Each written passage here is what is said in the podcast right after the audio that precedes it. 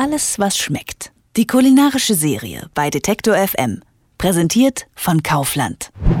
Ich sitze hier auf einem sehr bequemen Sofa im äh, Konfuzius-Institut in äh, Leipzig. Und vor mir auf dem Tisch steht so eine Art Holzbrett. Und ähm, das hat in der Mitte einen Abfluss. Da ist auch schon einiges nass geworden. Da fließt schon ein bisschen Wasser ab.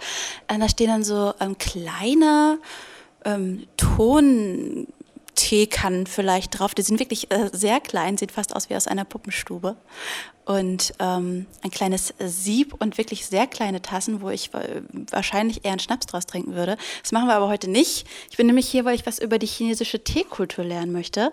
Und zwar äh, von dem netten Herrn, der neben mir sitzt, das ist der Wieland Schulz. Und von dem möchte ich jetzt erstmal wissen, was steht denn jetzt hier eigentlich auf dem Tisch? Was ist denn das? Wieso brauchen wir das jetzt? Ja, also hier auf dem Tisch haben wir so ein Utensil stehen. Äh, da gibt es verschiedene Bezeichnungen, Teeboot zum Beispiel oder einfach auch ein Untersetzer für die Teeutensilien.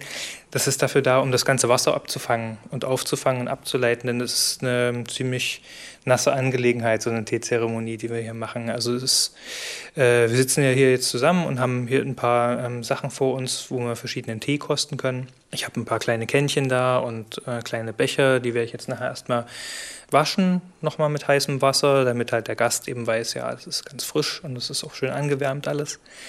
Äh, und das ganze Wasser, das muss irgendwo hin und das fließt jetzt hier runter in so einen, in so einen Topf rein. Das mhm. gibt es in China auch so, es ist ganz bequem.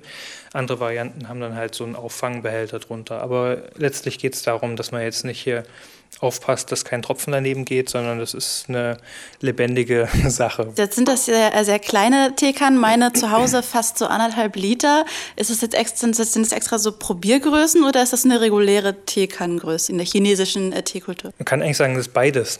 Also Probierkannen in dem Sinne, dass man halt wirklich gute Tees da drin ähm, aufbrüht und die dann im Prinzip probiert. Also schmeckt, wie die sich entwickeln über eine Zeit. Und man würde viel zu viel Tee trinken, wenn man das in einer Riesenkanne machen würde.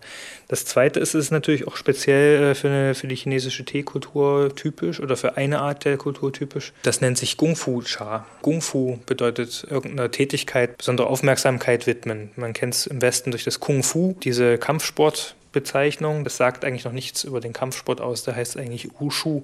Aber dieses Kung Fu bedeutet also, ich gebe besonders Aufmerksamkeit zum Beispiel darin rein. Und das kann man eben auch beim Tee machen. Und dafür ist es typisch, dass man hier diese kleinen Utensilien benutzt. Also wir haben jetzt hier Kannen, die sind vielleicht so 100, 120 Milliliter umfassen die mehr nicht und die reichen aber für, sagen wir mal, drei, vier Leute mindestens. Die dürfen dann nicht besonders durstig sein.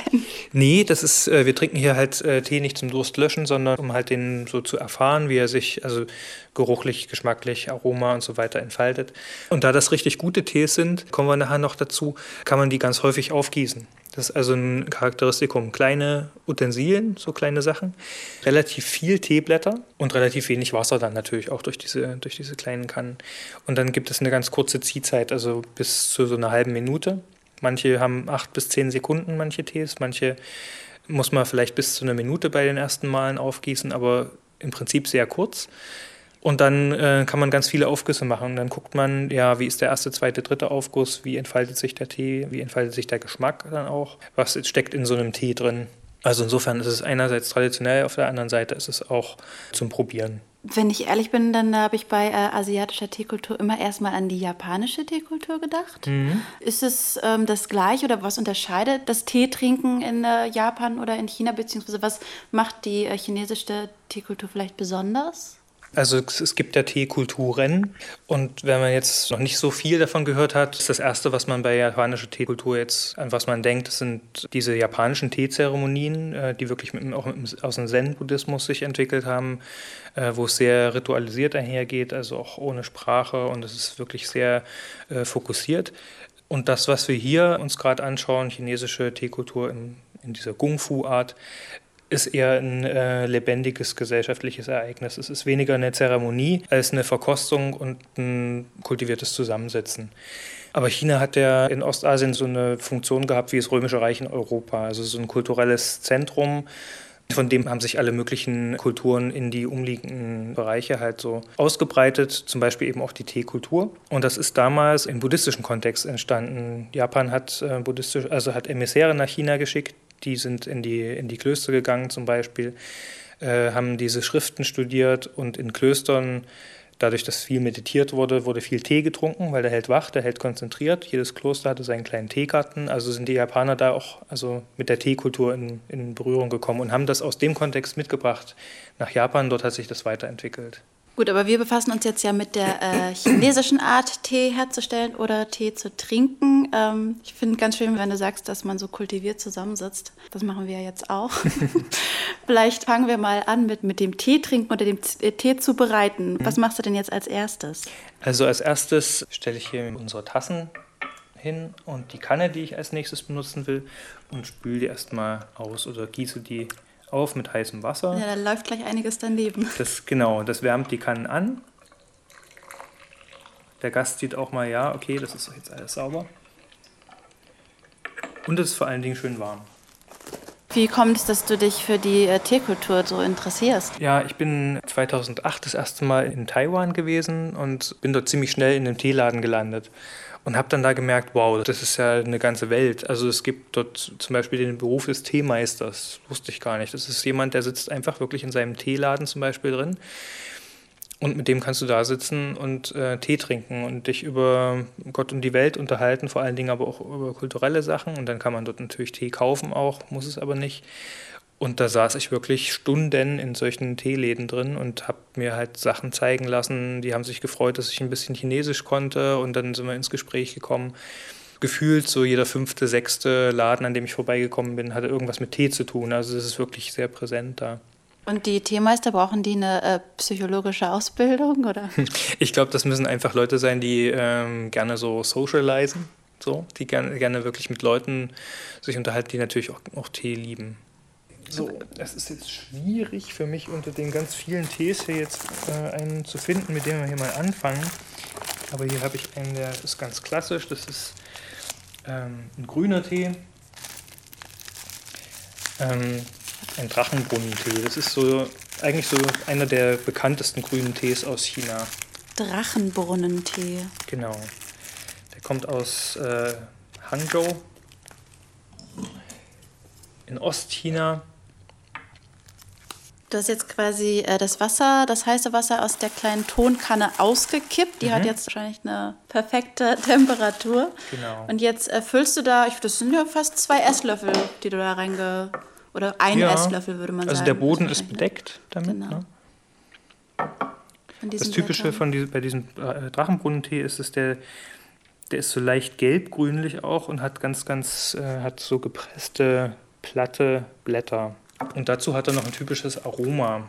Das ist auch ein weiterer Grund, warum er die Kanne vorher anwärmt. Die ist jetzt also trocken. Ich habe die Blätter hier eingefüllt und sie ist warm. Und jetzt habe ich, hab ich den Tee hier drin und dann kann man mhm. schon mal das erinnert mich so ein bisschen an äh, mein äh, Dinkelkörnerkissen, wenn ich es aus der Mikrowelle hole. Das riecht ja, also so ein bisschen die, nach Getreide, ne? Die Wärme entfaltet einfach den Geschmack und das genau, also für manche riecht es vielleicht nach Getreide oder es ist halt warm, ne?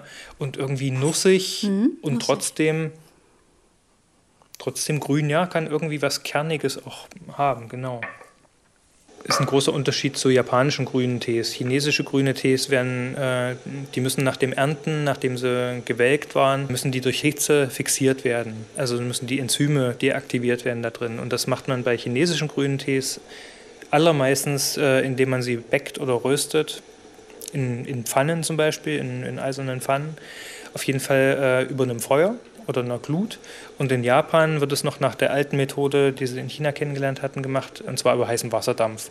Und beide Arten führen zu ganz, ganz unterschiedlichen Tees. Die japanischen Tees sind frisch, grasig, manchmal auch an so einen Meeresgeschmack, sind auf jeden Fall auch grün, wenn man sie aufgießt. Und chinesische Tees entwickeln durch dieses Rösten entwickeln die eine, so eine warme Geschmacksnote und sehen auch, wenn man sie aufgießt, meistens gelblich auch aus.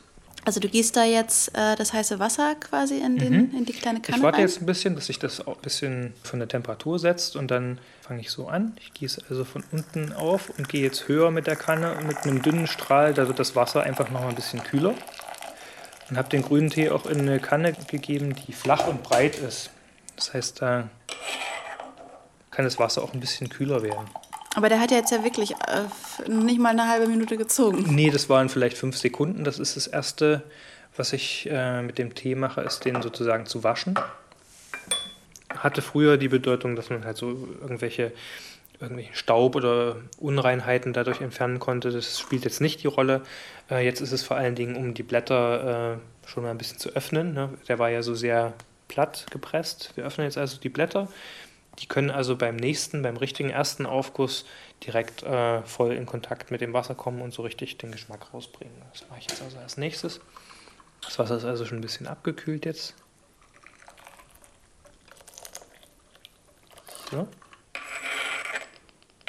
Da muss man schon viel Zeit haben, wenn man in äh, China mal einen Tee trinken will, ne? Das ist ja auch unser, unser Ziel, uns hier hinzusetzen und also runterzukommen. Und wie kann man es am besten machen, indem man sich halt auf, äh, auf eine Sache mal so konzentriert. Also ob es jetzt Tee ist oder ob es eine Tabakspfeife ist oder ob es ein Wein ist, ist eigentlich egal. Also man kommt halt dabei runter, indem man halt einer Sache halt mit Achtsamkeit begegnet und da sind wir eben wieder beim Kung Fu, bei der Achtsamkeit auch so beim. Mhm. Das, das, passt ja eigentlich total gut in die Gegenwart. Auf jeden Fall. das ist ja Achtsamkeit ein großes Thema. Mhm. Jetzt können wir den Tee trinken, aber der hat ja wieder nur ganz, ganz kurz gezogen, ne? Mhm. Können wir jetzt einfach mal probieren, mhm. ob der uns schmeckt. Das ist ja auch ein Spiel, also sagen wir mal, äh, niemand kennt diese ähm, Art von Tee jetzt vorher und äh, setzen uns zusammen hin. Also man sitzt jetzt zum Beispiel nicht bei einem Teemeister, sondern hat sich zusammen äh, so einen Tee gekauft und guckt jetzt mal, okay, ähm, was braucht er für eine Temperatur, wie lange soll der ziehen, wie viele Teeblätter gebe ich in die kleine Kanne und wie entwickelt er sich über mehrere Aufgüsse. Mhm. Das ist einfach auch interessant so für Teeliebhaber zu gucken, ja, ich habe jetzt einen schönen Tee gekauft und wie schmeckt er dann am besten? Mhm ich sag mal, er hat einen ganz dezenten Geschmack. Mhm. Also ich würde jetzt nicht behaupten, dass er gut schmeckt, muss ich ganz ehrlich sagen. Mhm. Aber ich würde jetzt nicht sagen, dass er schlecht schmeckt.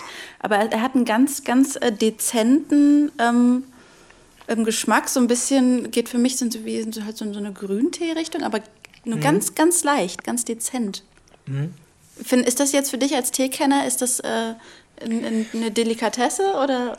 Mhm, es ist nachvollziehbar, was du sagst, dass der ganz leicht und dezent schmeckt ist aber für einen chinesischen Grüntee schon ein recht kräftiger Tee. Also es gibt Tees, die wesentlich leichter schmecken mhm. als der hier.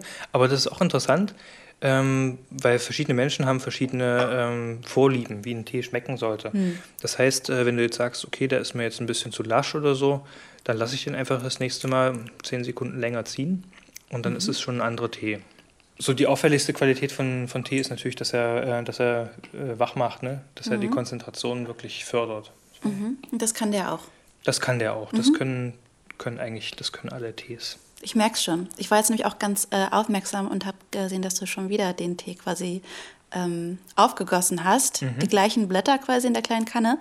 Ähm, und ich merke schon, du schwenkst extra viel, damit er vielleicht noch ein bisschen mehr, äh, ein bisschen aromatischer ist als beim letzten Mal. Das ähm, ich bin gespannt. Ich lasse es einfach ein bisschen länger drin.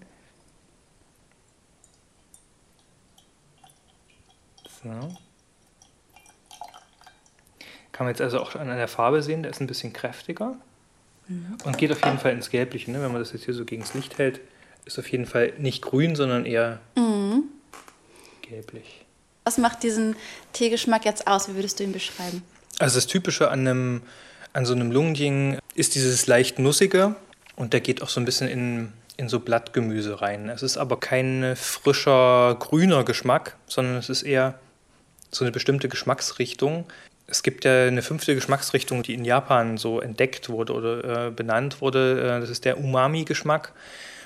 Und Umami bedeutet ja sowas wie reichhaltig in, in, in Proteinen, zum Beispiel Sojasauce oder, oder reifer Käse oder, oder Rotwein. Und es gibt auch Tees, bei denen dieser Umami-Geschmack zum Beispiel auch im Vordergrund steht. Das ist jetzt beim Lungenting steht er nicht im Vordergrund, aber er ist auf jeden Fall deutlich schmeckbar. Das ist auch dieses, ist so was sattes, nussiges, nussig süßes. Und was eben auch auffällt oder worauf man achten kann, ist, wenn man den Tee jetzt paar Sekunden im Mund hin und her bewegt und dann schluckt, mhm. dann kommt nach einer nach ein paar Sekunden, es fängt jetzt gerade an, füllt sich so der Mund mit so wie so einer leichten Süße. Merkst du das? Mhm.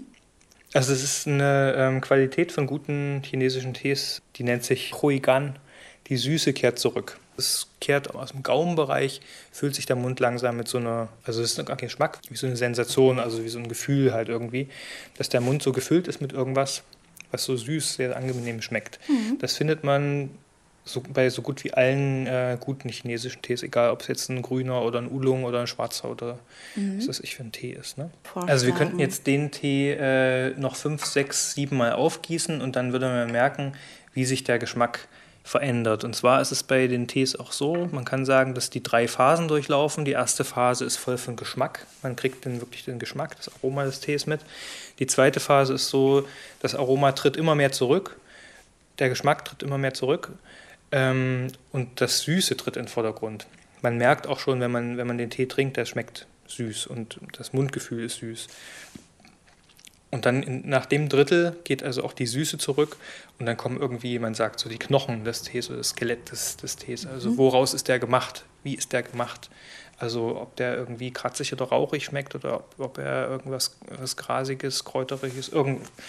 Ne, man, man kann halt ähm, in diesen drei Phasen den Tee genau angucken. Das macht man auch, wenn man jetzt zum Beispiel in einem Teegeschäft ist und wirklich auch guten Tee kaufen möchte. Dann kauft man nicht die Katze im Sack, sondern kostet den dort. Und dann ist es natürlich interessant, wie der sich entwickelt. Bist du schon ein Teemeister? Nee. Möchtest du Teemeister werden? Ähm, also in meinen Augen bist du ein Teemeister. Also ich bin jemand, der schon länger Tee trinkt als du und sich ein bisschen damit auskennt, aber ich bin kein Teemeister. Was ich mag, ist halt für mich selber herausfinden, welche Tees, wie bereite ich die zu, wie kann ich was daraus rausholen und ich möchte halt gerne entdecken, verschiedenste Sorten zu entdecken. Und ich hätte auch nichts dagegen, das Zeug dazu zu lernen, aber ich muss jetzt kein Teemeister werden. So. Ähm, was schön wäre, äh, ist, mh, hm, wenn sich einfach Leute finden, die, das, die sich auch dafür interessieren. In Deutschland ist es noch nicht etabliert, würde ich sagen, Teekultur. Es interessieren sich zwar immer mehr Leute dafür, aber wir haben nicht so eine schon alteingesessene chinesische Community wie in der Westküste, in, in Staaten zum Beispiel, die Chinatowns. Ne, das ist was wirklich Neues hier. Und man kann gucken, in den Staaten, gerade, gerade Kalifornien, Westküste, gibt es auch wirklich Teehäuser richtig schon in den, in den Städten. Das fängt hier in Deutschland auch erstmal an. Und wenn man dann äh, genug Tee getrunken hat, wie verabschiedet man sich dann im chinesischen Teehaus? Je nachdem, man kann sagen Zeit Yen. Ähm, also Zeit Yen, richtig ausgesprochen. Das heißt einfach Tschüss. Und was heißt Danke? Xie Äh, Xie genau. Zeit Yen. Zeit Yen. Alles, was schmeckt. Mehr leckere Ideen und tolle Rezepte gibt's auf kaufland.de.